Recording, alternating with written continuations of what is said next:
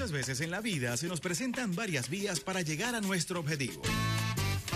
Y ella todas las mañanas nos muestra la mejor y la más acertada. No te me vas a escapar. Decidida. Derrotamos al diablo en la calle. Espiritual. Con la bendición del comandante eterno, del comandante supremo de la Revolución Bolivariana, Hugo Rafael Chávez Frías. Y sin pelos en la lengua. No vamos a permitir bochinche. Quien se coma la luz, muchachos, ¿qué pasa? Isbemar Jiménez nos dará las herramientas precisas para tomar una Nosotros sí estamos muy claros, vía alterna. Sobre todo en la mañana. Todos los lunes, miércoles y viernes nos nutrirá con análisis y con el toque tropical que la caracteriza. Besitos de coco con piña, qué rico. Vía Alterna. Transmitido por Salsa Caribe 102.3 FM y el Sistema Radio Nacional de Venezuela. Con Vía Alterna. Recorriendo la patria. Quítate de la vía, Perico, porque allá viene el tren. Buenos días, usuarios y usuarias del Sistema Radio Nacional de Venezuela. Hoy es viernes, este equipo lo sabe. Vamos a llevarte buena música, mejor información. Aquí todavía estamos desayunando. Hoy ha sido un día de corredera, de llevar al colegio al niño, de hablar con Brazón, de terminar los últimos detalles del programa. En fin, de ya tomarse su cafecito, desayunar, pero aquí estamos con ustedes acompañando a toda la familia de Radio Nacional de Venezuela en este ajetreo sabroso, cotidiano, que nos hace sentir vivos. Hoy, viernes 2 de junio del año 2023, arranca nada más y nada menos que el mes de San Juan. San Juan todo lo tiene, San Juan todo lo da. Una de las fiestas más importantes de nuestro país con un gran sentido de mestizaje cultural. Colócame allí de fondo a San Juan lo tiene, San Juan lo da Alexander Brazón para arrancar con esa música de fondo este mes de junio, que es un mes tan alegre, que es un mes tan particular, un mes muy especial, 24 de junio, fechas patrias, fechas de independencia, fechas de mestizaje, fechas de religiosidad, espiritualidad, fecha de libertad y de nacimiento de la patria hermosa, de esta patria que hoy nosotros defendemos con la misma furia con que el ejército, el libertador ese 24 de junio defendió este territorio hasta con su sangre consagrar la libertad. Así que este mes es un mes muy sabroso. Hoy nos pidieron música, un playlist especial que teníamos tiempo que no colocábamos, un playlist de salsa romántica, pero en esta oportunidad se nos escapó Peter Carrión.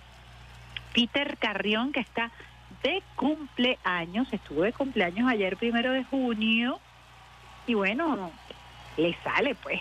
Entonces, en la musicalización nos estuvo acompañando Alberto Simancas, en la consola, el gran Adal, el gran Adalberto, el gran Brazón, el pulpo Alexander Brazón, que ya también preparó cafecito, ya inundó con esos olores mágicos toda la sede principal del Sistema Radio Nacional de Venezuela con café directamente desde Río Caribe para el mundo con su toquecito especial. Ayer estuve conversando con una paisana tuya, hablando de las empanadas de cazón, que son mis favoritas. Las empanadas de cazón del oriente del país son mis favoritas. Y más esas operadas que dicen cazón, queso blanco de plátano, wow. Una delicia, de verdad que sí. Besitos de coco con piña, mi gente de Oriente. Pronto, pronto estaremos recuperando la señal de Radio Nacional de Venezuela en Maturín. Estamos haciendo todo un trabajo conjunto con la OIR, la Oficina de Información Regional del Ministerio del Poder Popular para la Comunicación e Información, con la Gobernación de Anzuategui, con la Gobernación de Monagas, porque vamos a recuperar esa señal en los próximos días y estaremos, por supuesto, mucho más cerca de la gente del oriente del país, donde yo tengo el ombligo sembrado, según dice mi mamá.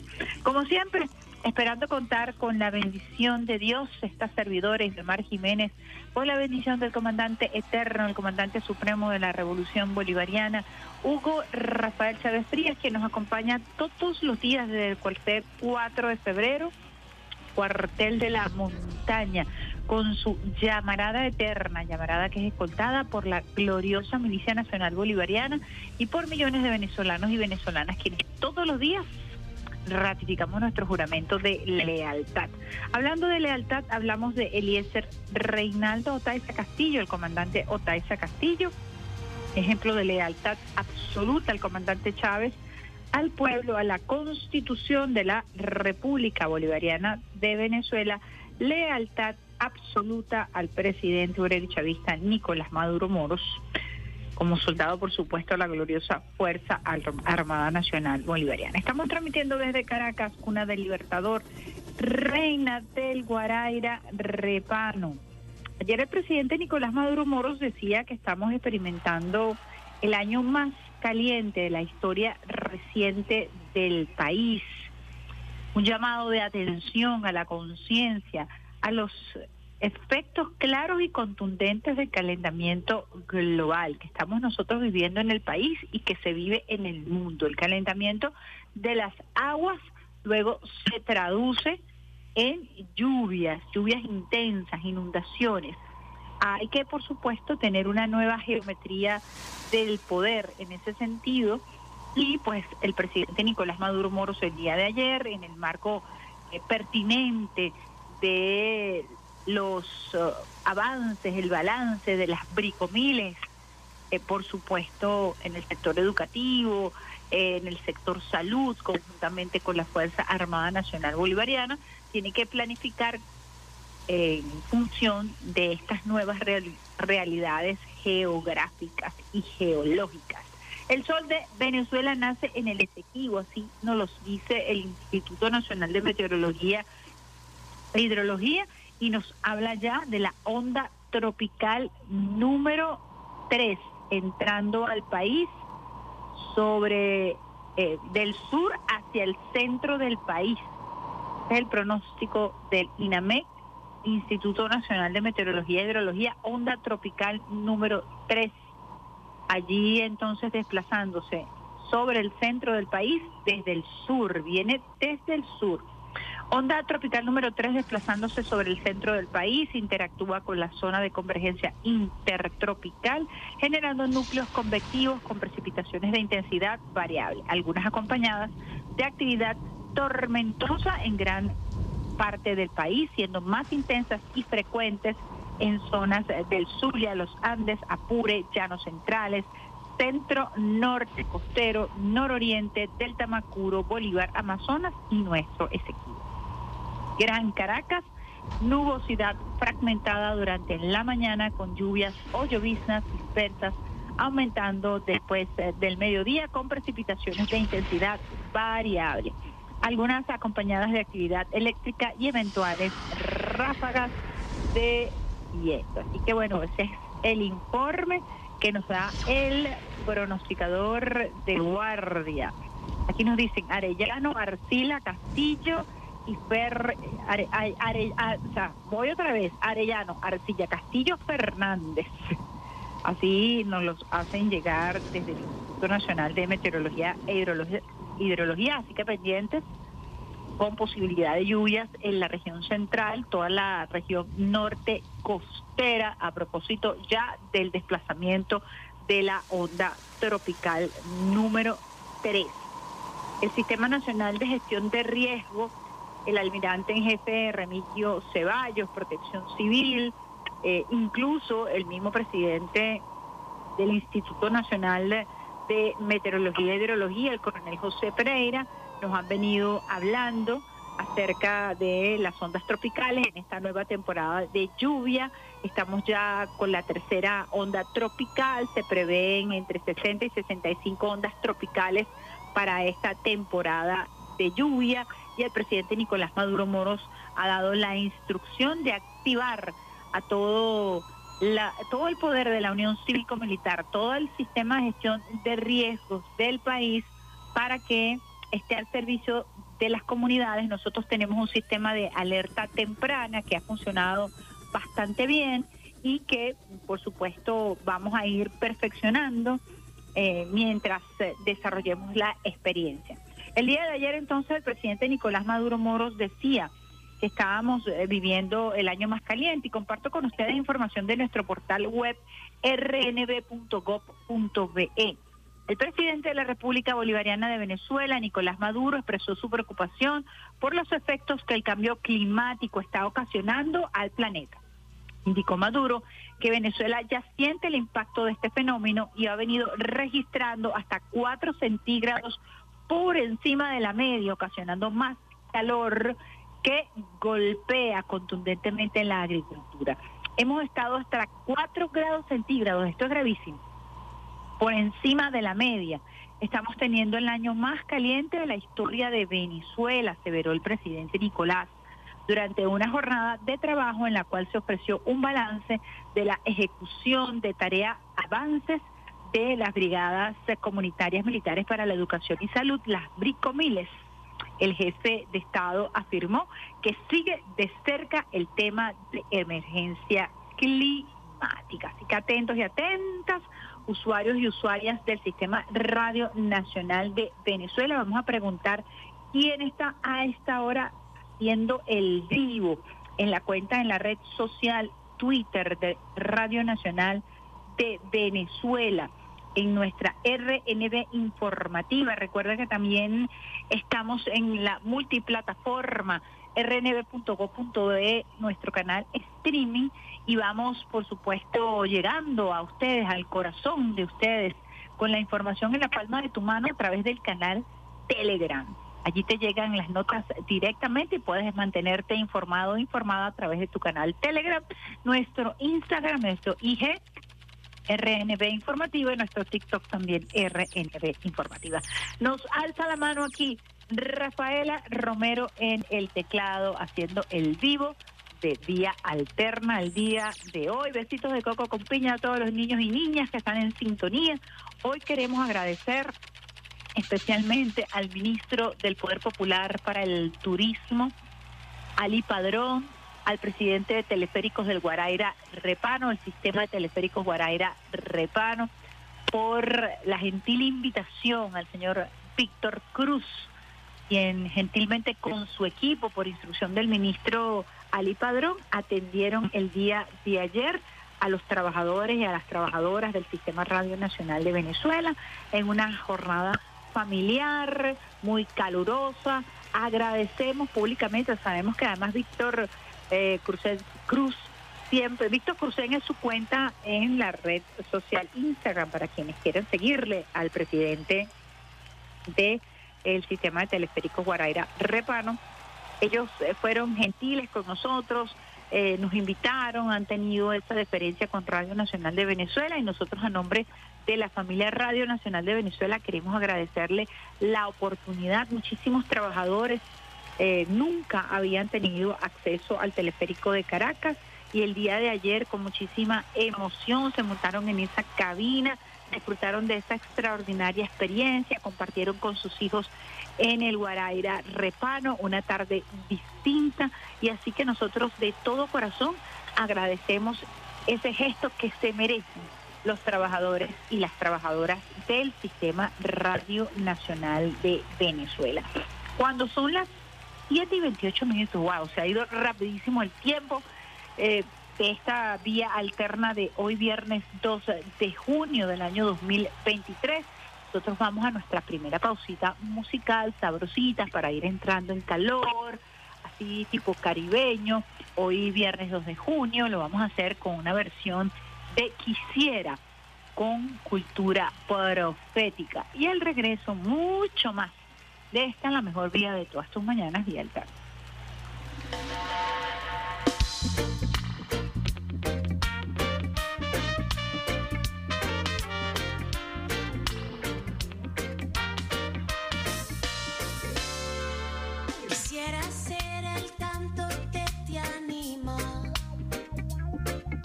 Quisiera ser el rizo de tu pelo.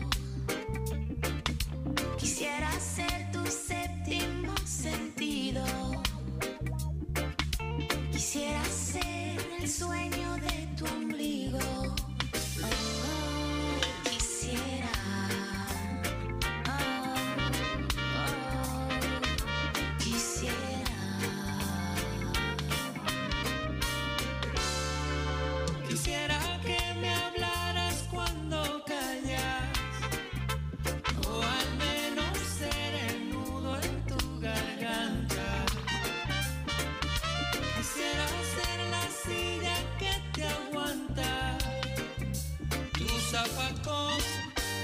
de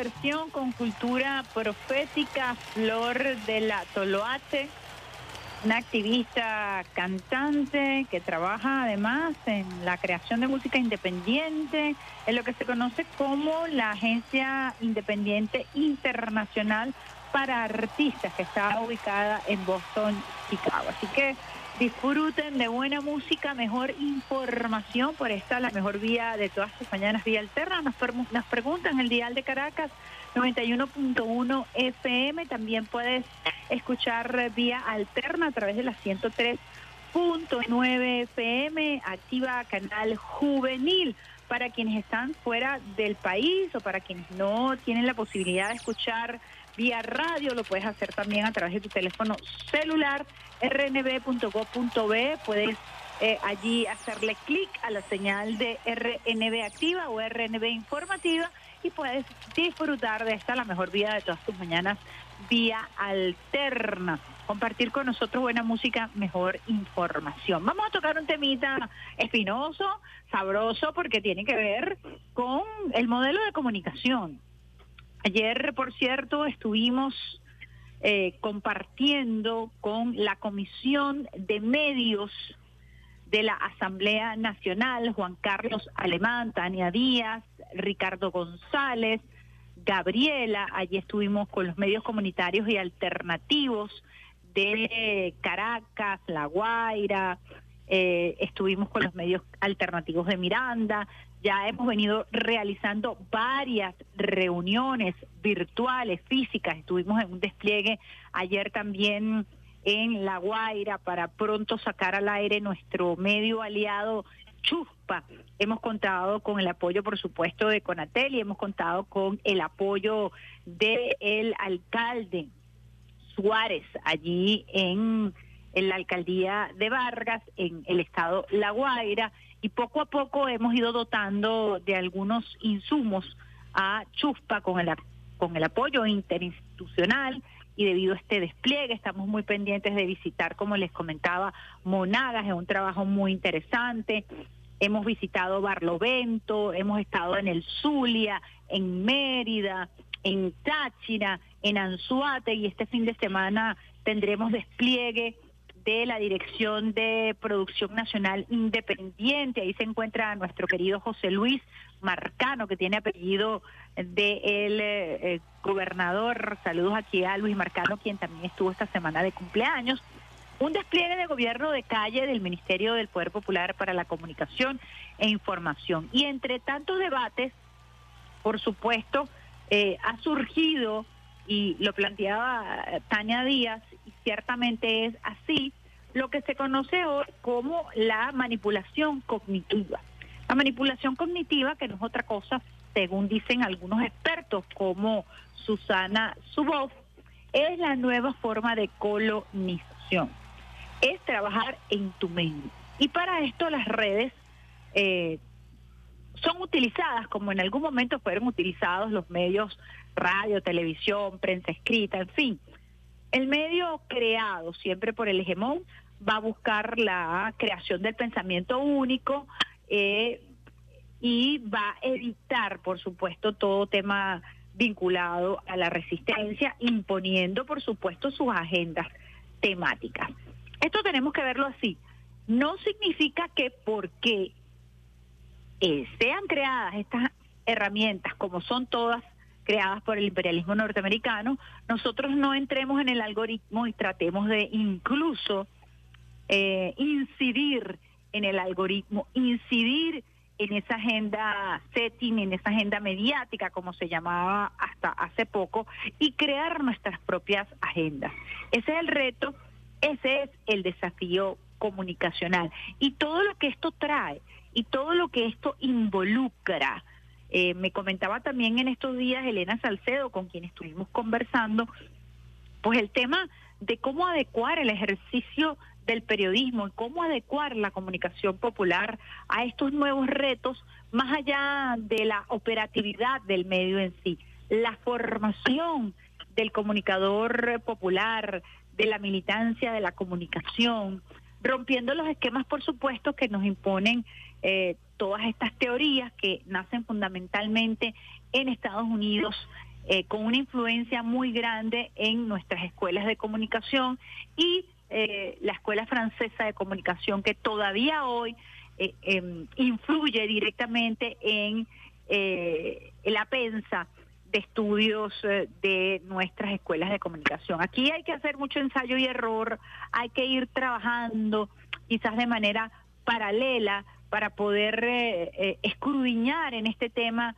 de la neurociencia, del marketing digital y entender un poco cómo funciona esta estructura. Una estructura que eh, a esta hora ha sido estudiada en cuanto a sus picos de información y que busca acceder directamente a tus datos. Eso arrancó así desde la creación de Facebook y se fue profundizando con el Twitter, aún más con el Instagram que se ha convertido en una especie de catálogo en donde uno puede ya perfilarse. Uno simplemente se define según sus gustos a través de estas plataformas y esa data es fundamental para las grandes corporaciones. Incluso esa data es fundamental y así ha pasado en algunos países, eh, sobre todo se han utilizado en Estados Unidos para eh, que presidentes como Donald Trump puedan llegar al poder. Y vamos a hablar, claro, también Barack Obama lo usó y también lo usó Biden, lo usó Macri en América Latina, lo usó Bolsonaro en América Latina. Y vimos además la otra cara de la moneda recientemente en Brasil, en el encuentro de presidentes del sur, eh, el hambre de los medios de comunicación en Brasil, que conjuntamente con los medios, con las organizaciones, con las corporaciones de Chile y Argentina, son las corporaciones más fascistas, están prácticamente intactas. Lo mismo ocurre con los medios de comunicación social en Colombia que funcionan como feudos, feudos familiares, feudos que no solamente tienen empresas en el área de la comunicación, sino que además tienen bancos.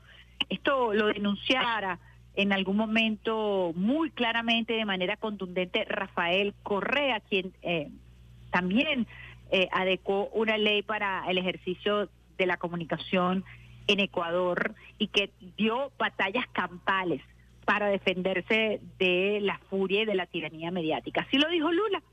Lula habló de la narrativa de la satanización y cómo se impone en la agenda y cómo se impuso sobre Chávez, cómo incluso esa agenda lo llevó a la cárcel y cómo esa agenda también ataca de manera feroz, brutal al presidente Nicolás Maduro Moros. Este es un poco el escenario global, eh, genérico, eh, en, un, en un resumen sucinto de temas transversales que deben discutirse, que pudiéramos aquí hablar por horas, pero que es muy importante que esté en nuestro imaginario para poder utilizar las herramientas. Debemos conocer al monstruo por dentro para tratar de entender las herramientas, para trabajar ahora en TikTok, para entender cómo funciona. Y además los algoritmos van cambiando.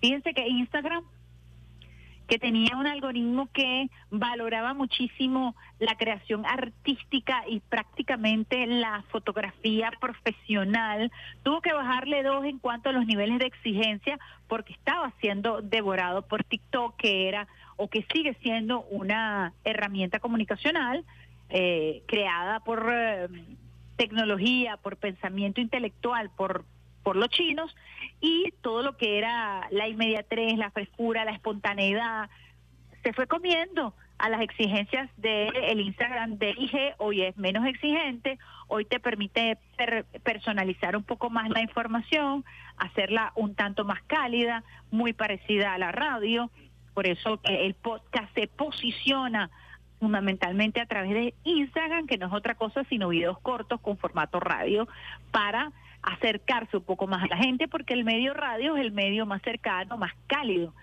Allí hay una fusión y eh, entonces comienza a, a repuntar el medio eh, digital o la, la tecnología o la plataforma de Instagram. Yo quiero colocarles a ustedes para la reflexión un audio eh, del programa con el mazo dando de Diosdado Cabello acerca de los influencers, ¿no? Y cómo llegan a convertirse ciertamente en el sexto poder y cómo eh, si no atajamos el tema de la ética, eh, se nos puede convertir en un, en un problema eh, desde el punto de vista del ejercicio de la comunicación y sobre todo en la imposición de temas, agendas y eh, incluso en la violación de artículos que están muy claros en, en el Código de Ética del Ejercicio de la Comunicación que nunca va a perder vigencia. Respetar la intimidad, la inviolabilidad del domicilio, respetar la integridad física y moral de las personas, estar siempre al servicio de las causas justas, de las causas nobles, son elementos que no pierden vigencia y que cuando usted tenga duda, usted busque el código de ética. Llámese periodista, llámese comunicador popular, llámese influencer, tenemos que marcar la diferencia. Vamos a escuchar un poco el audio de Diosdado Cabello, que eh, un comentario que hizo él en el programa con el Mazo.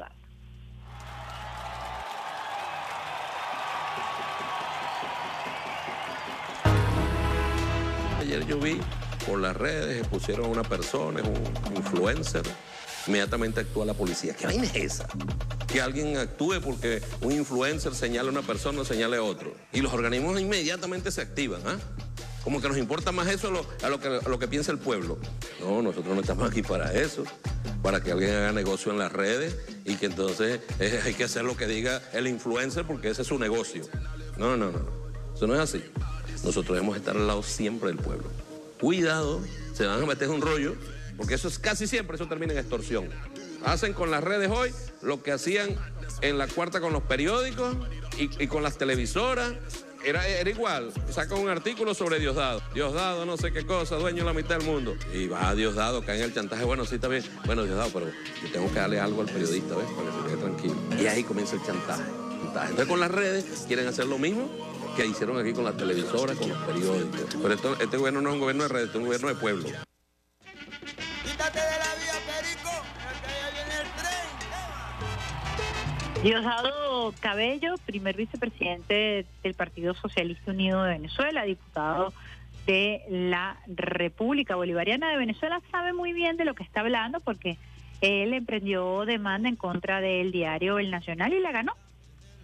Y esto eh, es claro en la historia contemporánea de nuestro país, porque incluso los medios de comunicación exigían a los partidos durante las campañas electorales promocionar candidatos a cambio de cargos en el poder, a cambio de curules, por eh, ese latifundio mediático que existió en el país. Cuidado con el latifundio de las redes, cuidado con los feudos, cuidadito con eso porque es muy fácil, pero tremendamente fácil caer en esa tentación.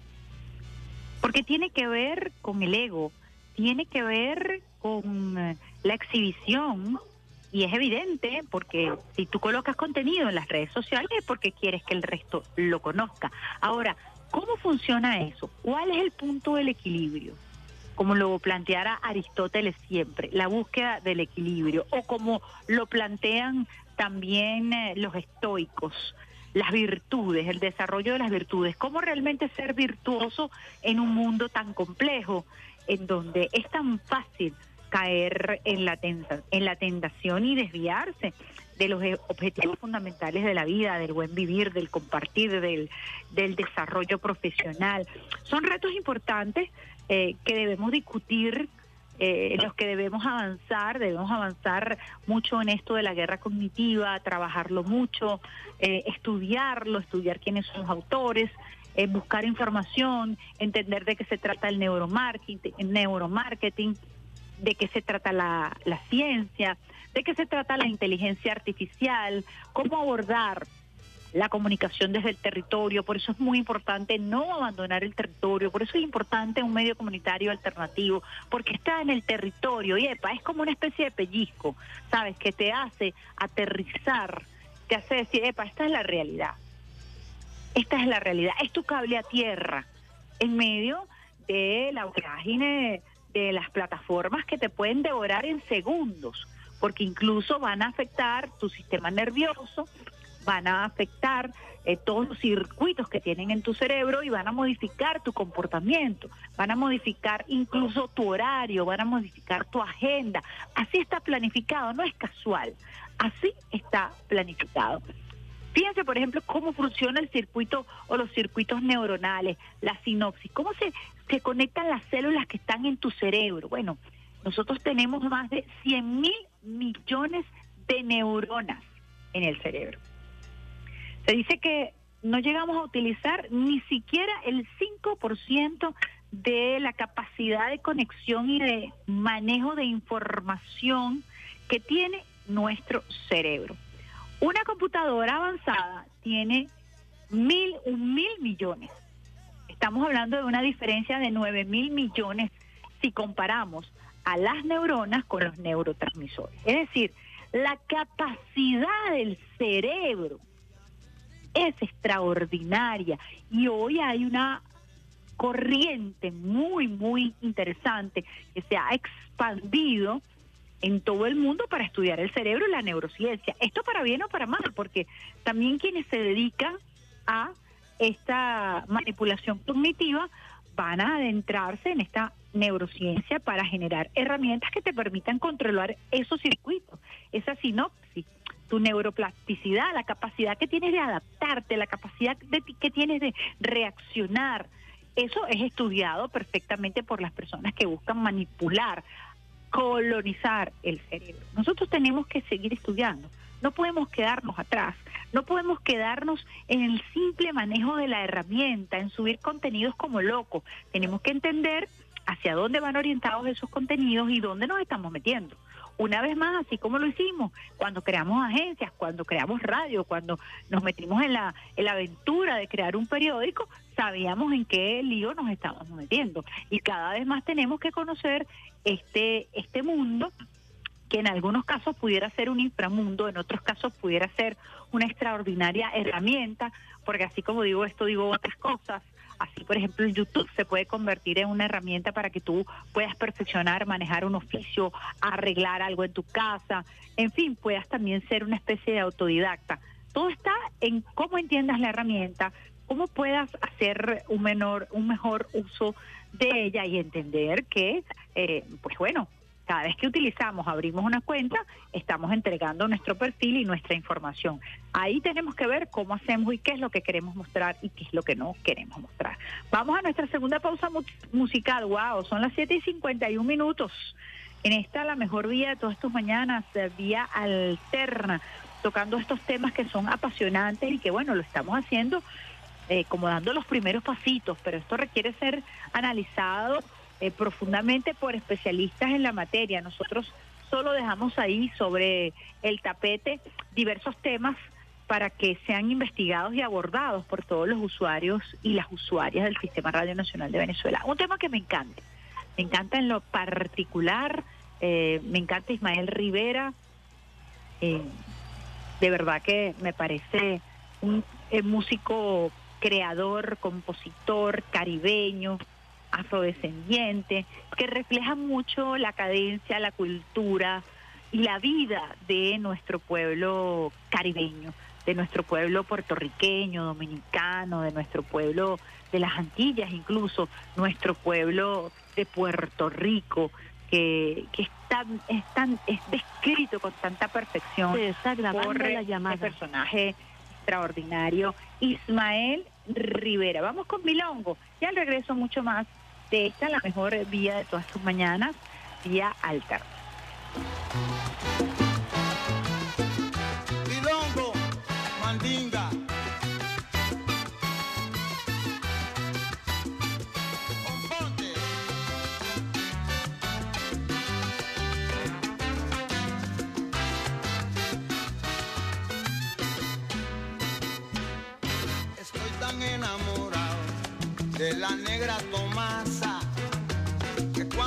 Va de casa triste me pongo. Enamorado, enamorado, enamorado, enamorado. Yo estoy de la negra Tomasa, que cuando se va de casa,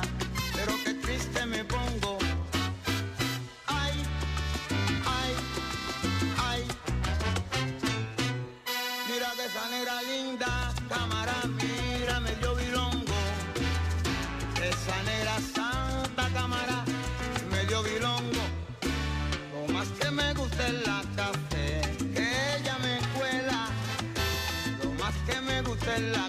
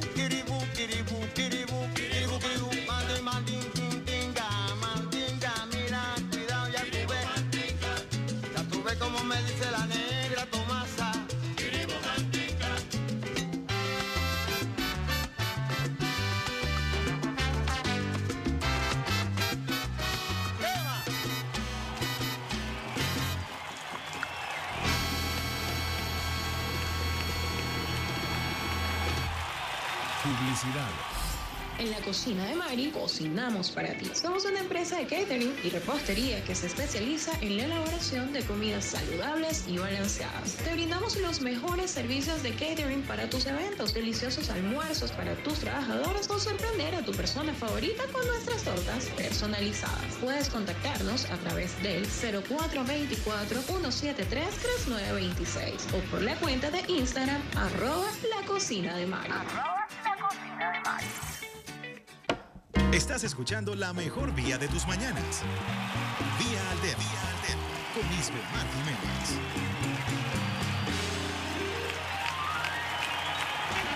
Quítate de la vía, Perico, porque ya viene el tren, Eva. Buena música, mejor información en esta La Mejor Vida de todas tus mañanas con el pulpo Alexander Brazón en la consola y quien les habla hasta ahora Isbemar Jiménez, hoy viernes compartiendo con todos ustedes a través de más de 80 diales en todo el territorio nacional a través del Sistema Radio Nacional de Venezuela. Hoy invitado especial tenemos al hilo telefónico al ministro de Pesca y Acuicultura, Juan Carlos Loyo. Buenos días, ministro, encantada de compartir con usted. Buenos días, Idemar. Buenos días a todo tu equipo y sobre todo a todos los radioescuchas que están conectados y alerta de las noticias por esta importante vía. Ministro, bueno, una intensa actividad que ha asumido en los últimos tiempos este ministerio que usted le toca liderar en este momento, que tiene que ver con garantizar la ingesta de pescado, de proteína al pueblo, pero también el fortalecimiento de esta clase obrera eh, vinculada hermosamente a la pesca y a la acuicultura. Eh, tenemos muchas cosas que conversar. Yo quisiera que primero habláramos un poco de este sector, de los pescadores y de las pescadoras de Venezuela que fueron atendidos en primera instancia, y así lo podemos recordar muy bien por el comandante Chávez, quien siempre tuvo una preocupación por los pescadores y las pescadoras, porque se cumpliera la cadena de frío, recuerdo muy bien, para que esa proteína pudiera llegar a Caracas.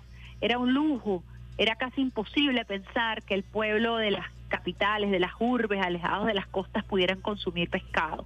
Quisiera que nos hiciera una breve síntesis de la esencia de lo que es este ministerio y del trabajo fundamental que se realiza, ¿no? Sí, Remar. Bueno, excelente pregunta. Comencemos por, por un tema de geografía, de historia, fundamental para que el, todo ciudadano, todo habitante de nuestra, nuestra Venezuela lo conozca.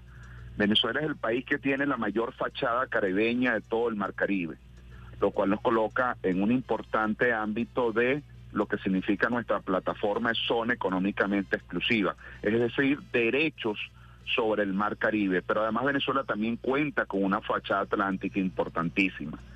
Y si esto no fuese suficiente, también cuenta con una riqueza interna de lagos, ríos, una riqueza de aguas continentales que en general crean el ambiente propicio para lo que llamamos o lo que los biólogos llaman el recurso hidrobiológico, es decir, toda la vida que se puede dar tanto en nuestros cuerpos de agua salada como en nuestros cuerpos de agua dulce como tal. Ya esa sola característica coloca a Venezuela con una potencialidad existente, real para el desarrollo del sector pesca y acuicultura. Y así lo tuvimos durante mucho tiempo. Pero es con la llegada de la revolución bolivariana, del gobierno bolivariano, es con la llegada del comandante Chávez, que en el 2001 comienza todo un proceso de crear un marco legal, un marco legal que protegiera al sector pesca como tal, un marco legal que protegiera al sector de pesca artesanal, que en estos momentos estamos hablando de una población de aproximadamente unas 115 mil pescadores y pescadoras. Y recordemos además que se ocurre en el 2001, en un famoso conjunto de leyes habilitantes que buscaban desarrollar nuestra constitución de la República Bolivariana de Venezuela. De allí al 2001 hasta el 2016, con la creación del Ministerio de Pesca y Acuicultura por parte del presidente Nicolás Maduro, hay una perfecta línea de carácter de principios, de ideológica y de apoyo para el desarrollo del sector pesca y acuicultura. Señalaba entonces que esa perfecta línea que hemos tenido de avance ha permitido fortalecimiento del sector, reconocimiento político del sector, colocar a los pescadores y pescadoras de la patria ante el primer lugar. Estamos hablando de unas 1.210 comunidades pesqueras que hay a nivel nacional. Pero no solamente eso, sino la Venezuela del 2001, cuando creamos esas condiciones para la ley de pesca, incorporamos la acuicultura. Hoy en el mundo, uno de los grandes debates que se está construyendo, que se está desarrollando, es el desarrollo, el, el avance del sector acuícola. ¿Qué es la acuicultura? Para todos los que nos están escuchando, mientras la pesca es una actividad de captura, de extracción de un recurso, un recurso hidrobiológico y por lo tanto tiene que tener un alto componente de sostenibilidad. La acuicultura es la posibilidad de producción de esas mismas especies, pero en ambientes controlados que con tecnología permitan avanzar ya no solamente en extraer, sino en producir como tal, producir para la vida y la ley de pesca y acuicultura ha creado esas condiciones y hoy el sector acuícola venezolano también es uno de los más de avanzada. A eso podemos anunciar, bueno, mire, yo, yo como, como un economista me gusta echar números, aquí estamos hablando de unas 23 mil embarcaciones de pesca artesanal, 200 y tantas embarcaciones para la pesca industrial o polivalente, es decir, la que utiliza diferentes artes de pesca, estamos hablando de más de 100 plantas procesadoras, estamos hablando además de un sector camaronero que hoy en día es vanguardia en el tema de las exportaciones no tradicionales, de tal manera que es todo un mundo el sector de la pesca y acuicultura y por supuesto la base fundamental que son nuestros pescadores. Fíjese qué interesante este contexto que usted hace, que me parece muy propicio para iniciar nuestra conversación, pero porque es un poco visibilizar ese transitar, ese devenir del sector pesquero, que, que viene vinculado con toda una estructura que se fue construyendo, porque nos hicieron creer que a pesar de esa gran fachada, pues era imposible comer pescado, que era imposible que el pueblo eh, pudiera tener en su mesa el pescado. Hoy estamos viendo un despliegue impresionante eh, de una política de Estado que busca que ese pescado, ese pescado que además eh, me gustaría que me, me, comentara cuáles son las especies propias de nuestro país, qué come nuestro, nuestro pueblo, a qué le podemos ofrecer, qué variedad de pescado le podemos ofrecer a nuestro pueblo, porque también a veces eso se desconoce, pero esa variedad que puede llegar a la mesa de, de, de nuestros, de nuestros compatriotas. Sí, mira, bien interesante este tema del consumo, porque históricamente en nuestras grandes ciudades, grandes y medianas ciudades, donde hay una distancia con respecto al acceso al consumo o a las zonas geográficas eh, de, de, áreas de pesca, se ha concebido la, la proteína del pescado como una proteína exquisita solamente para el consumo de determinados sectores como tal. Así es. Eh, inclusive tenemos que decir que hasta el, el, acto de comer no es solamente un acto económico, no es solamente un acto donde influye los ingresos, también influye la cultura propia que se va desarrollando. En este caso nosotros tenemos que los primeros cuatro meses del año es donde hay mayor incremento del consumo con el, mamen, con el momento cenit, que es Semana Santa, que tiene que ver fundamentalmente con el tema de las creencias Cultural, culturales, religiosidad, etcétera, que ahí desarrolla. El año pasado el presidente Nicolás Maduro nos dio una orden categórica y contundente. Incrementemos la proteína de pescado en la mesa del venezolano. Y recordemos que el gobierno bolivariano, a través del plan proteína que lleva la vicepresidenta de la eh, ejecutiva, la, la autora eh, Delcy, Delcy Rodríguez, se lleva a cabo entonces el acceso de proteína, en este caso proteína del pescado, para todas las comunidades. ¿Qué fue lo que hicimos? Bueno, indudablemente tú lo señalaste empezando. Hay una cadena de comercialización y una cadena de frío que uh -huh. está intermediando entre el pescador artesanal y entre la propia mesa del venezolano.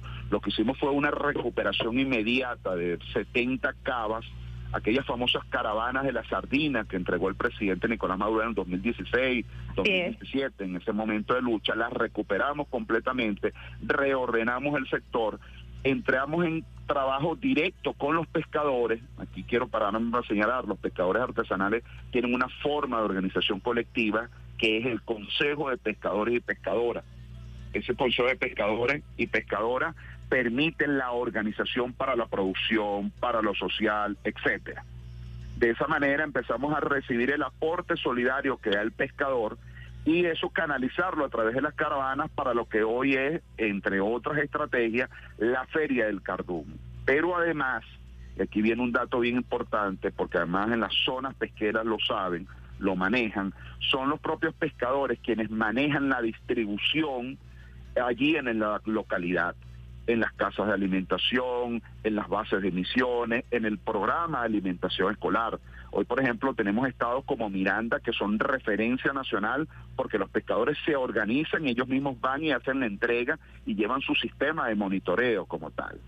Aún nos falta mucho trabajo, por supuesto, queremos profundizar, aún queremos trabajar mucho lo que es el tema de la pesca continental, que es la pesca de nuestros ríos, donde a pesar que en toda nuestra zona rurales donde hay accesibilidad a los ríos, hay un alto consumo del pescado continental, también tenemos que hacer énfasis para que llegue a nuestros barrios, a nuestros pueblos, a las zonas urbanas donde ya los temas de accesibilidad geográfica juegan un papel más preponderante. ¿Cuáles son las especies? ¿Qué, qué podemos comer los venezolanos y las venezolanas? Porque también hubo una campaña eh, muy perversa acerca del tipo de pescado. Es así como que, bueno, nada más podemos comer uno que otro tipo, no, no son altos en proteínas, no estamos hablando de, de los pescados nórdicos, de esas exquisiteces y esa culinaria eh, de, de, de élites.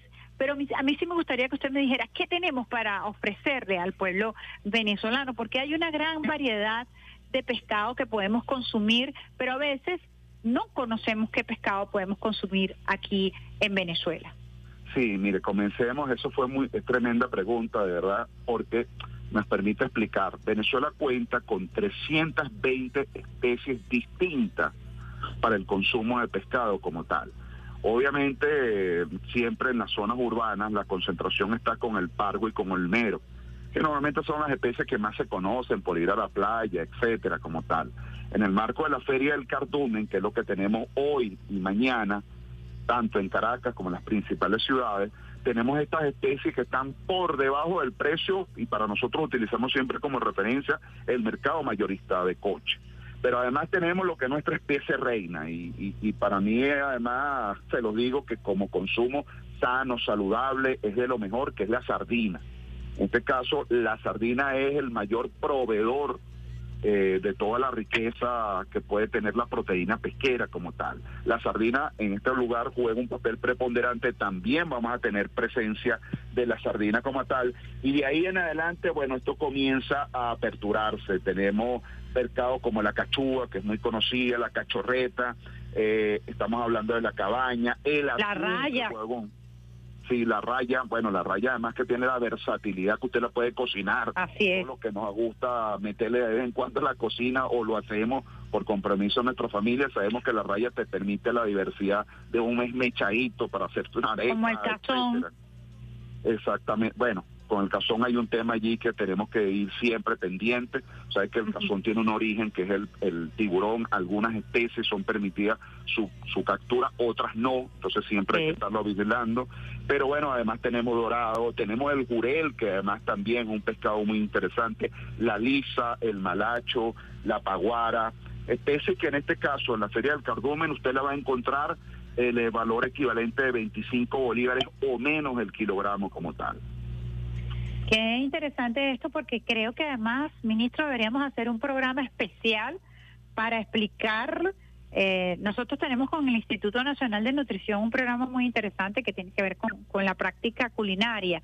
Pero en el caso de pescado, y esto lo digo yo como, como consumidora de pescado, eh, a veces es difícil, ¿no? Uno va a la feria y no entiendes mucho qué pescado, más allá de los que han sido posicionados en el mercado con cierta intencionalidad.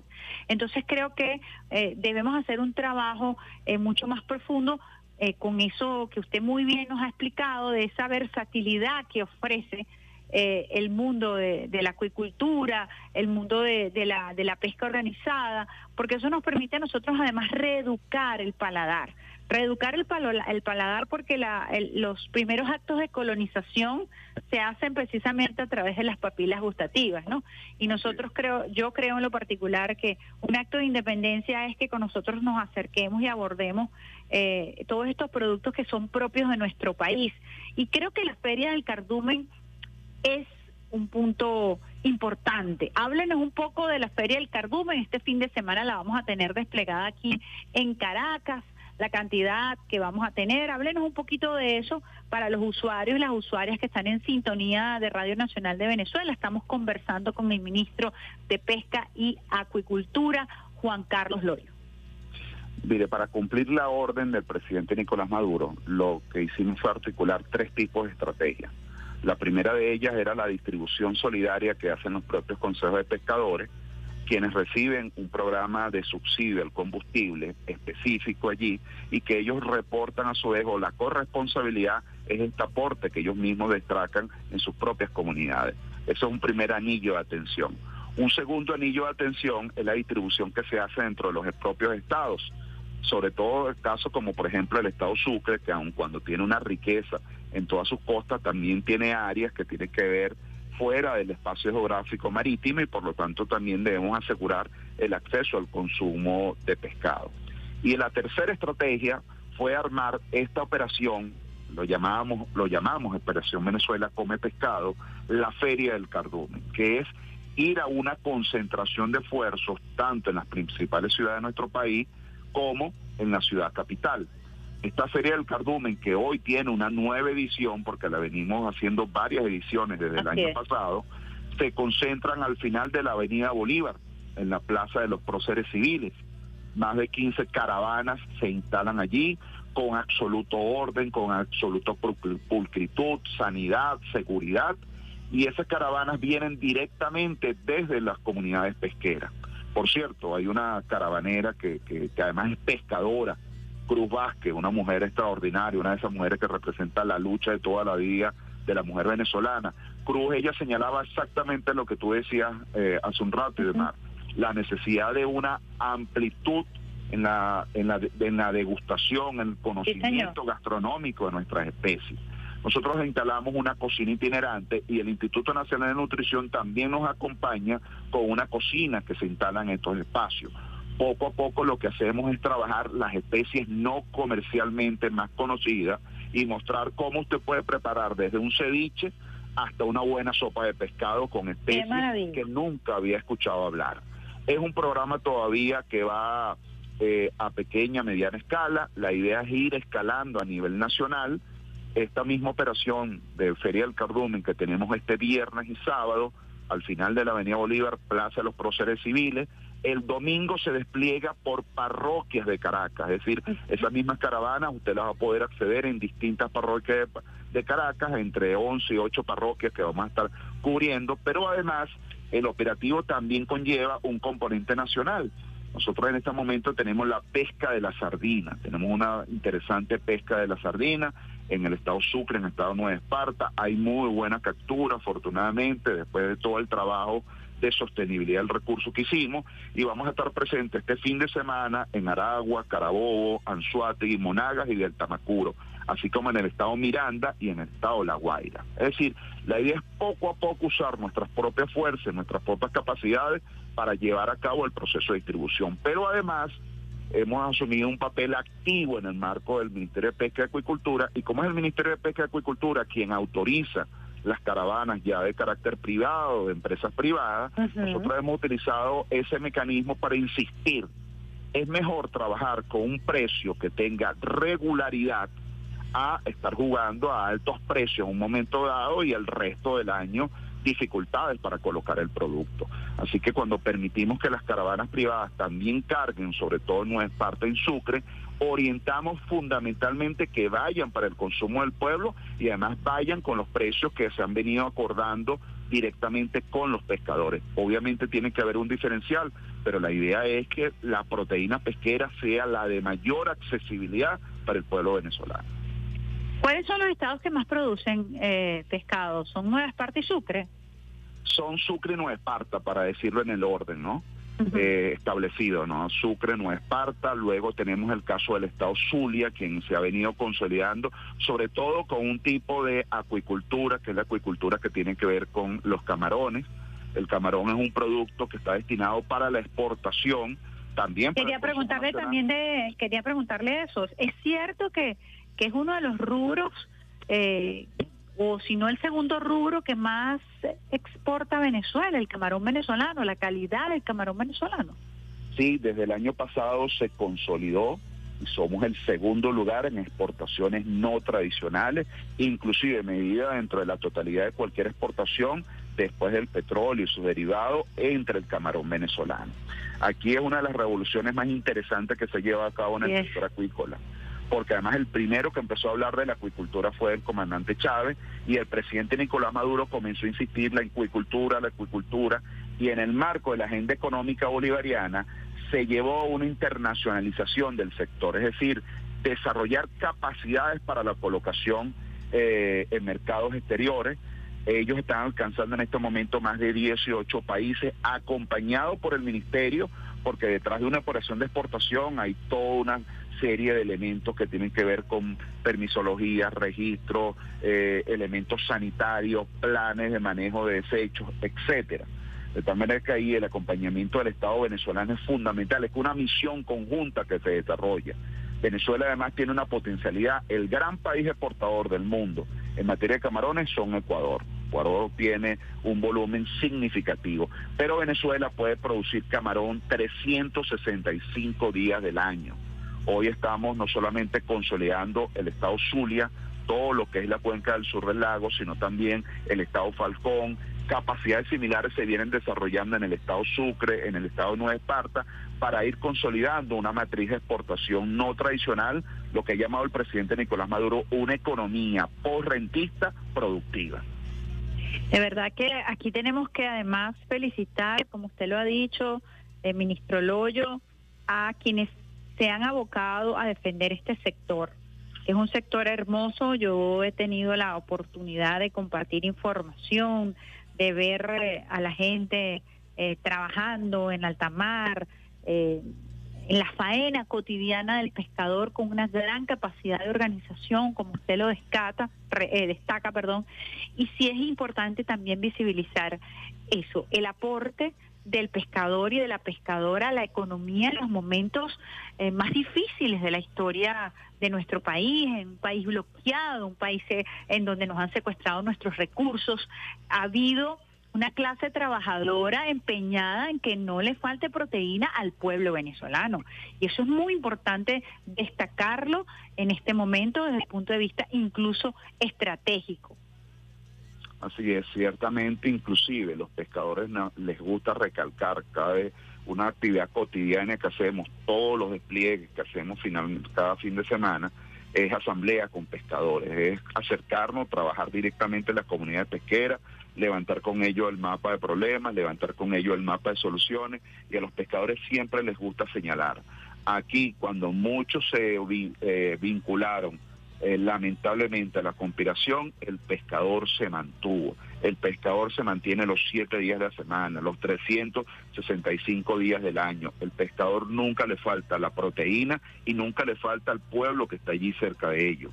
Pero además el pescador en Venezuela fue reconocido total y absolutamente fue por la revolución bolivariana, por el gobierno bolivariano, les dio papel protagónico, les dio reconocimiento, le dio una ley, le dio un ministerio recientemente y además le da entonces la responsabilidad que se viene desarrollando con mucha fuerza de no solamente ser un proveedor de la proteína, no solamente ser un actor económico, sino también jugar en el papel de la seguridad y defensa de la nación porque son nuestros pescadores quienes andan navegando en las tres grandes zonas de pesca que tiene nuestro país dentro de nuestra plataforma de zona económica exclusiva y son ellos además quienes han participado en episodios que todos sabemos que en el pasado cuando han querido este, violentar nuestro ordenamiento legal o nuestra seguridad y defensa han estado allí los pescadores, los pescadores de Chuao, los pescadores de La Guaira y en general los pescadores a nivel nacional. Bueno, ministro, quisiéramos cerrar esta conversación. Yo me anoto, se lo he dicho a su equipo, con esa cocina itinerante para aprender eh, todas las formas de preparar ese pescado que es propio de nuestro país. Y me anoto por ahí Alexander Brazón, que también es del oriente del país, que, eh, que es nuestro operador, dice que también se anota.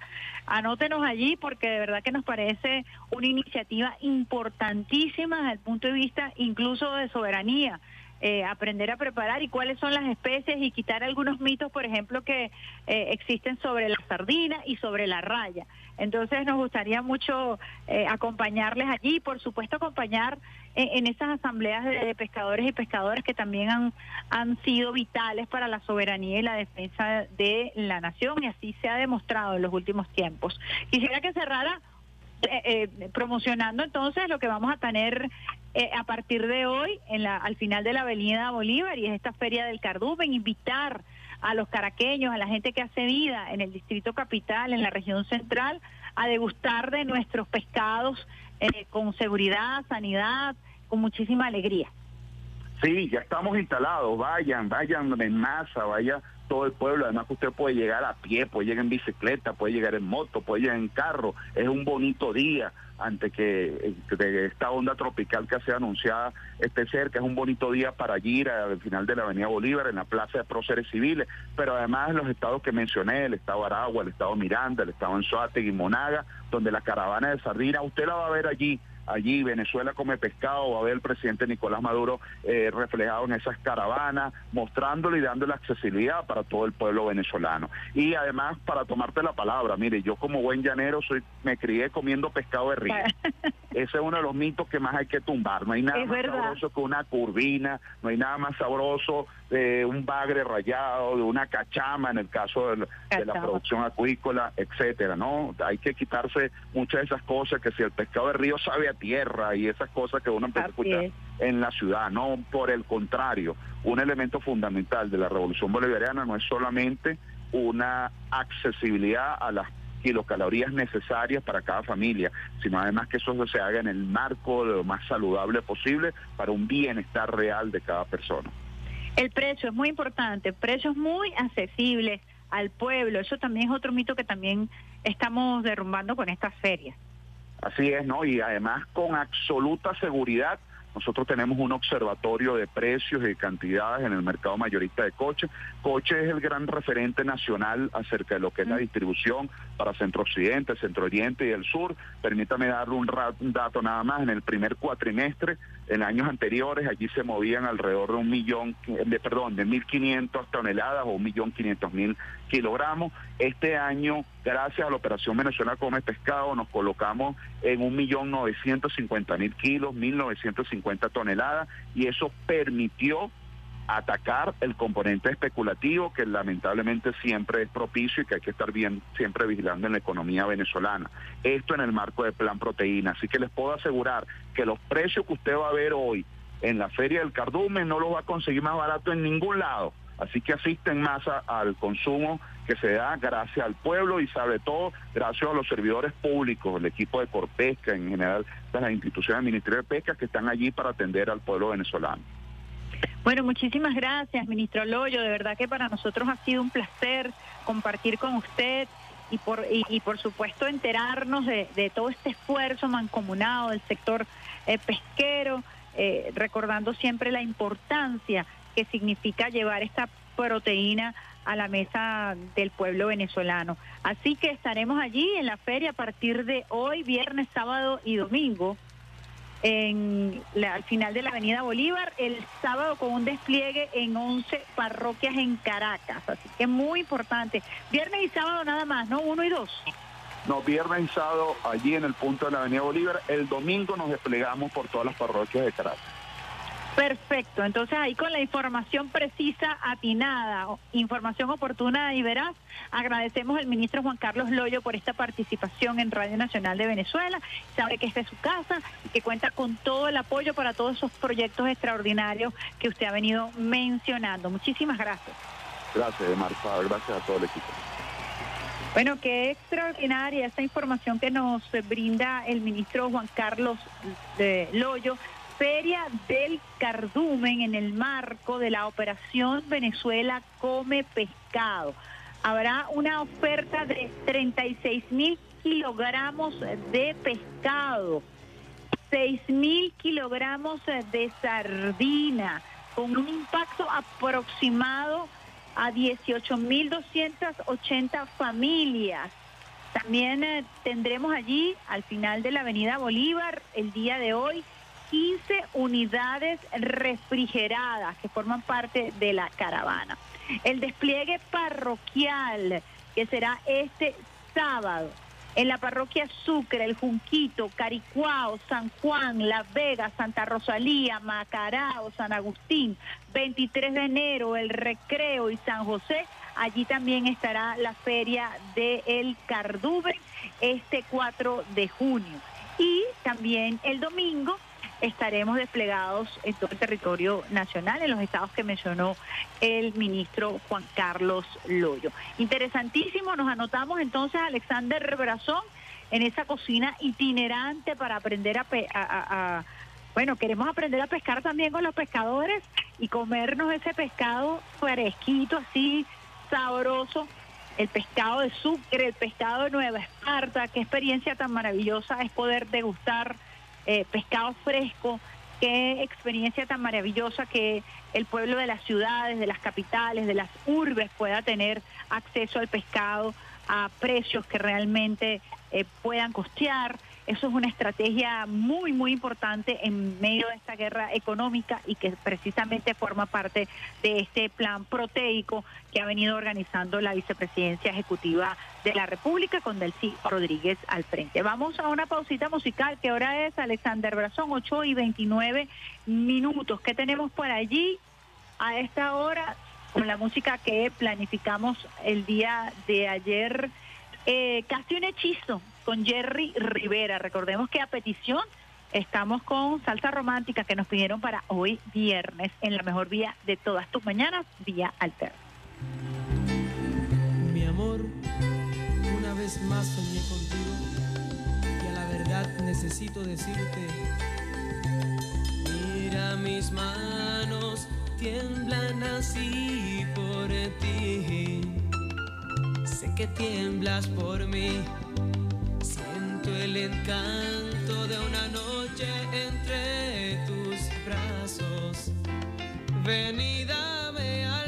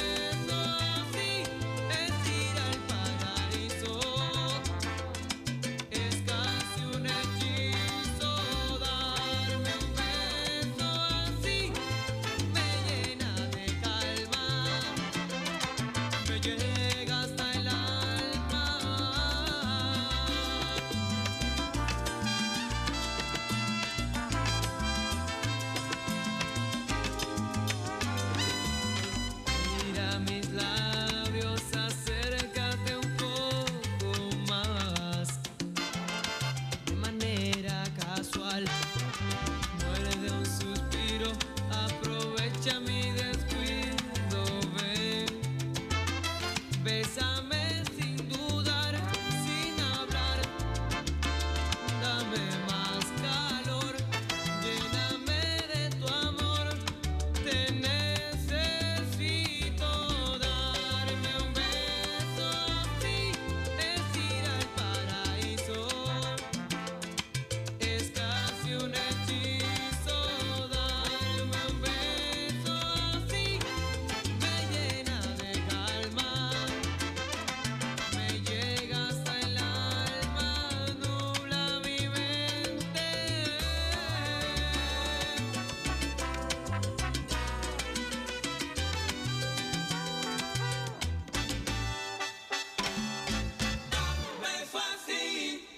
Que me llegue hasta el alma y me haga perder la calma. Dame un beso así.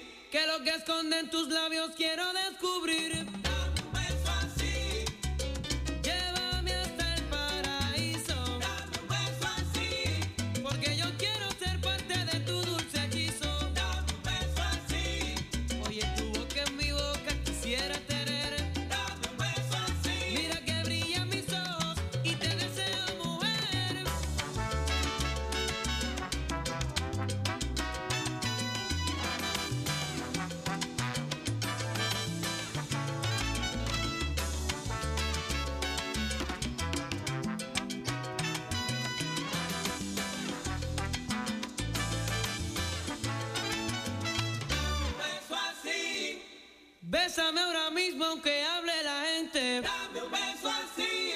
Si estamos locos de amor,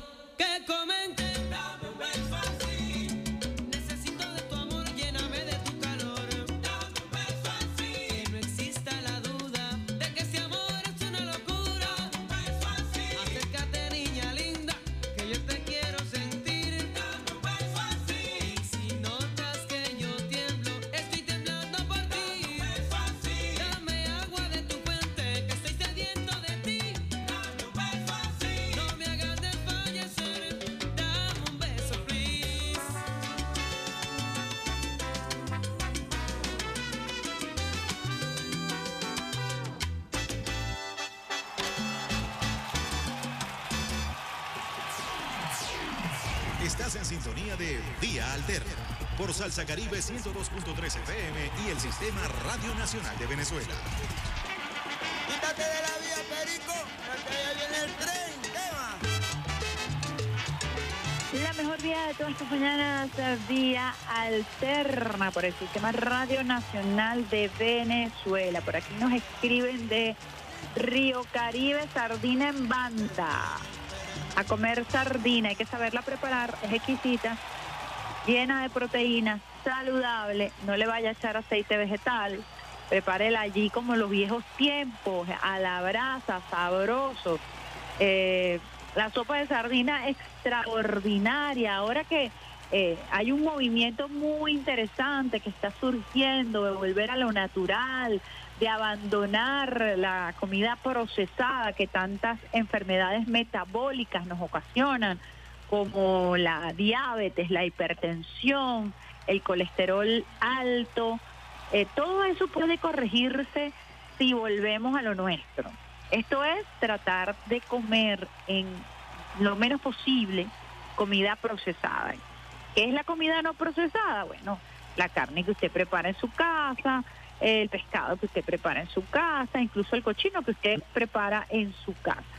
Eso lo hace como lo hacían los abuelos. Mi abuela cocinaba con aceite de coco, mi abuela cocinaba incluso con manteca de cochino. Y yo recuerdo que habían unos potes de manteca de los tres cochinitos, que hoy por hoy eso es un pecado, pero el daño de los aceites procesados, llámese maíz, llámese soya, llámese canola, girasol, es eh, eh, eh, todavía no sé, no, no hemos medido el impacto que tienen eh, porque oxige- eh, eh, oxidación en su cuerpo. Es decir, hace que, que su sangre se oxide, se generen las placas en sus arterias que van a hacer que usted después sufra una ACV.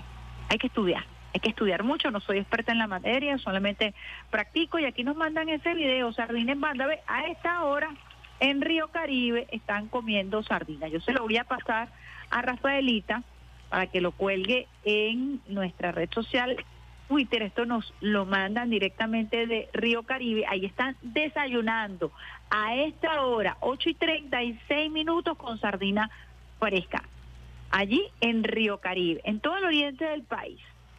El pescado en Nueva Esparta es espectacular, en Sucre es espectacular, en Anzuategui divino, pero todo ese pescado que se produce en toda nuestra zona costera, estábamos escuchando al ministro Loyo hablar del camarón zuliano, que es eh, uno de los mejores camarones de América Latina y el segundo rubro de exportación no tradicional en Venezuela. Imagínense el esfuerzo de los camaroneros y camaroneras. El camarón, que nosotros podamos degustar de camarones directamente en nuestros hogares con el fortalecimiento de la acuicultura. Las ostras del estado Sucre son divinas. Y eso es una cultura que se ha venido imponie- imponiendo poco a poco eh, por encima de la hamburguesa, de la papa frita, por encima de todos estos eh, eh, productos procesados. ¿Qué tenemos que hacer? Bueno, un esfuerzo de masificación, un esfuerzo de conocer cuáles son los rubros y de tratar de equilibrar los precios en el mercado, como lo decía muy bien el ministro Loyo, para que podamos todos tener acceso a esta carne, a esta proteína espectacular, rica en omega 3, que es tan saludable para el pueblo venezolano. Nada de esto es casual. Este tipo de planes, Venezuela come pescado, la feria del cardumen, forman parte de la creación de una economía, primero no rentista y por supuesto de garantizar la soberanía alimentaria del pueblo venezolano frente al bloqueo, frente a las sanciones, frente a las persecuciones, las hemos vivido en carne propia desde el 2014 en adelante, nosotros garantizar que podamos producir lo que necesitamos comer, que podamos tener proteínas en la mesa sin necesidad de estar importando. Y el pescado juega un rol fundamental. El hecho de que tú salgas a la calle y veas un camioncito, una caravana de pescado cerquita de tu casa, ya te causa seguridad, eh, eh, curiosidad. Vas, consultas, pero sí es muy importante aprender a preparar, aprender a romper algunos eh, mitos, por ejemplo, la trucha, dice, no, la trucha, en Mérida prepara una trucha que no, una trucha salmonada se llama, que no tiene que envidiarle nada a un salmón. Una trucha ahumada, espectacular. La preparan a la perfección en Mérida. Son estos patrones que nosotros tenemos. Ah, para sustituir el, el cazón, usted puede comer perfectamente raya. El pastel de chucho por allá, que es tan sabroso, se hace perfectamente con raya. La empanada se hace perfectamente con raya desmenuzadita. Usted puede preparar eh, una, cazuela, una, cazuela de, raya, la tiene preparadita, puede congelar una parte, la otra la tiene allí y puede comer arepa, puede comer... Eh, si quieres comer arepa con nuevos tubérculos, como son los tuber, la- las masas de, de yuca que, que se han este, familiarizado mucho en los últimos tiempos, la masa de plátano, eso lo decía Chávez. Hoy por hoy la venden en los supermercados y es una moda, es fashion. No, pero Chávez decía que teníamos que sustituir la harina de trigo y teníamos que ir a otro tipo de harina. Y parte de lo que nos hicieron a nosotros como guerra fue quitarnos la harina de trigo para quitar el pan, porque somos un país que consume muchísimo pan de trigo. Pues ahora hay una cultura, vamos a aprovecharla, que tiene que ver con harina de plátano verde, harina yuca, lo que comían los abuelos, lo que comían los bisabuelos, se hace aquí en nuestros pueblos y que bueno, vino una invasión, una colonización de nuestras papilas gustativas y nos impusieron. Además, que con el maíz hicieron la peor de, de las perversiones y el peor de los crímenes que fue modificar la semilla del maíz, alterarla genéticamente. Entonces, el maíz que usted consume en esa harina precocida comercial famosísima es un, hari- un maíz que viene de una semilla modificada, alterada, y eso la hace dañina. Entonces, bueno, habrá que regresar al maíz, al maíz pilado. Los que pueden hacerlo lo harán. O si no, lo puedes sustituir por algo mucho más fácil, menos engorroso, que es la harina de yuca, que la puedes producir perfectamente en tu casa con yuca sancochada, o deshidratar el plátano, desgranar el plátano. eh, y hacer harina de plátano verde. Con eso perfectamente puedes hacer empanadas, con eso perfectamente puedes hacer arepitas y las puedes combinar con lo que más te guste. Pero eso no es un invento de la industria eh, culinaria que vemos en las redes sociales. Chávez nos llamó a nosotros a regresar, a tener la iniciativa y es muy importante liberar las papilas gustativas. Eso lo tenemos que hacer con los niños y las niñas, comenzar a darle estas harinas que son totalmente distintas a las harinas modificadas Alguien decía, bueno, pero es que Cristo comía pan. Bueno, claro, el trigo de la época de Cristo o hace muchísimos años tampoco estaba modificado genéticamente. El trigo fue modificado genéticamente y es eh, lo que hoy por hoy nos hace daño, la modificación genética del trigo, la modificación genética del maíz. En México se perdió la semilla de maíz originaria y allí los transgénicos, allí la semilla modificada es lo que reina en un país que básicamente se alimenta del maíz. Entonces, muchas cosas que aprender nosotros mismos por iniciativa. Ser soberanos eh, no es una cosa sencilla. Ser soberano no es una cosa solamente de defender el territorio con las armas a través de la seguridad y defensa de la nación. La seguridad y defensa de la nación tiene muchos elementos. Uno de ellos es la soberanía alimentaria y eso empieza con la preparación de los alimentos en la casa. ¿Qué le damos a nuestros niños? ¿Qué aprendemos a comer? ¿Cómo vamos cambiando nuestro recetario, que fue el primer instrumento de colonización durante los años 50 y los años 60, cuando nos introducen en, a través de, de lo que se conoció como la modernidad, eh, nos hacen dejar la teta, tenemos que dejar la teta para consumir eh, leche, tenemos que dejar la teta para consumir Nestum, tenemos que dejar la leche de teta para eh, entrar en este mercado de los lácteos que tanto daño nos hace, porque somos los únicos mamíferos que consumimos eh, leche de otro mamífero y peor aún, procesada, con químicos, con minerales, eh, en fin. allí comenzó la colonización. Allí comenzó la colonización con la marca Toddy, allí comenzó la comercialización con Herbert, ahí, comer, ahí comenzó la comercial, la, la, la, todo el proceso de invasión y de colonización con estas franquicias alimenticias que fueron desplazando a nuestras propias bebidas, al chocolate propio venezolano, en fin, cosas que estudiar y que seguramente estaremos conversando más adelante en vía alterna porque son temas eh, de interés que además, como les digo, tienen que ver con lo cotidiano y tienen que ver también con la libertad. Son las 8 y 44 minutos, Alexander Brazón.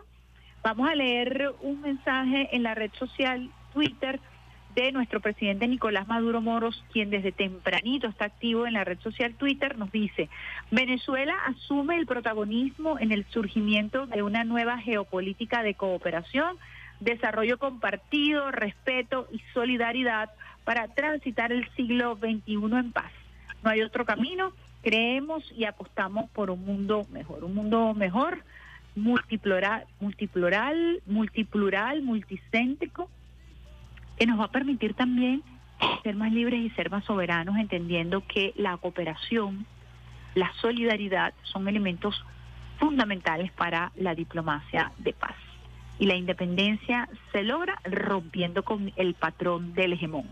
Y eso se logra produciendo, eso se logra adentrándonos en la producción nacional, valorando la producción nacional para garantizar básicamente el intercambio, que no es otra cosa sino lo que hacían nuestros ancestros, el trueque modernizado, para brindarnos a nosotros la seguridad que necesitamos en todo sentido, la soberanía plena en todo sentido.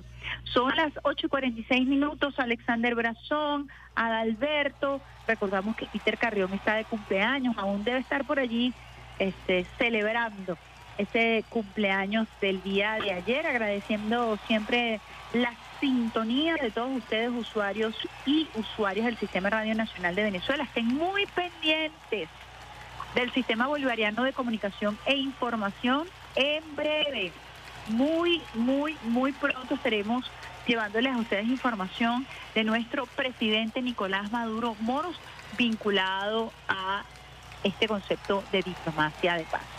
Nos vamos con qué, Alexander Brazón. Vamos a ver de lo que tenemos aquí. Andy Montañez. Hoy es viernes, vamos a disfrutar. Vamos a mover, ese cuerpo, vamos a pasarla bien, eh, con buena música, mejor información. Andy Montañez, casi te envidio, casi te envidio. Besitos de coco con piña para todos ustedes, usuarios y usuarias del Sistema Radio Nacional de Venezuela. Los esperamos el próximo lunes bien tempranito en esta la mejor vía de todas tus mañanas, vía alterna.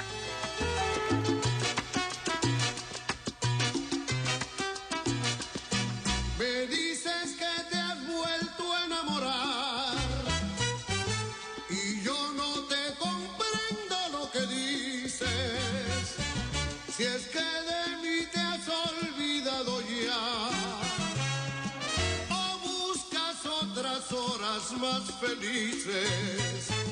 Supongo que es que tienes otro amor y piensas colocar.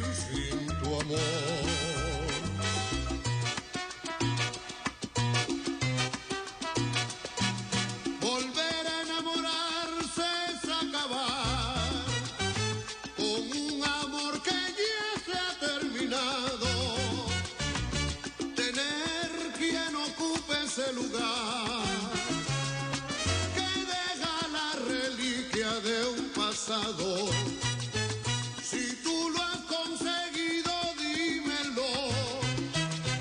Que en nada yo me pienso interponer. Si tienes quien te quiera más que yo.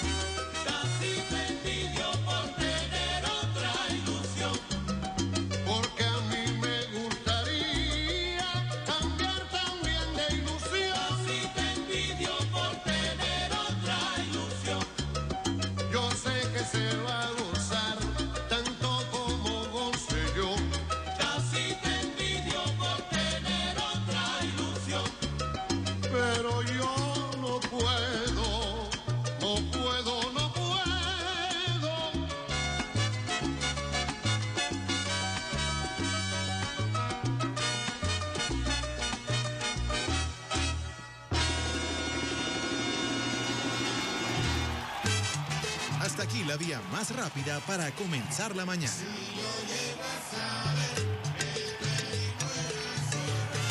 Esto fue Vía Alterna.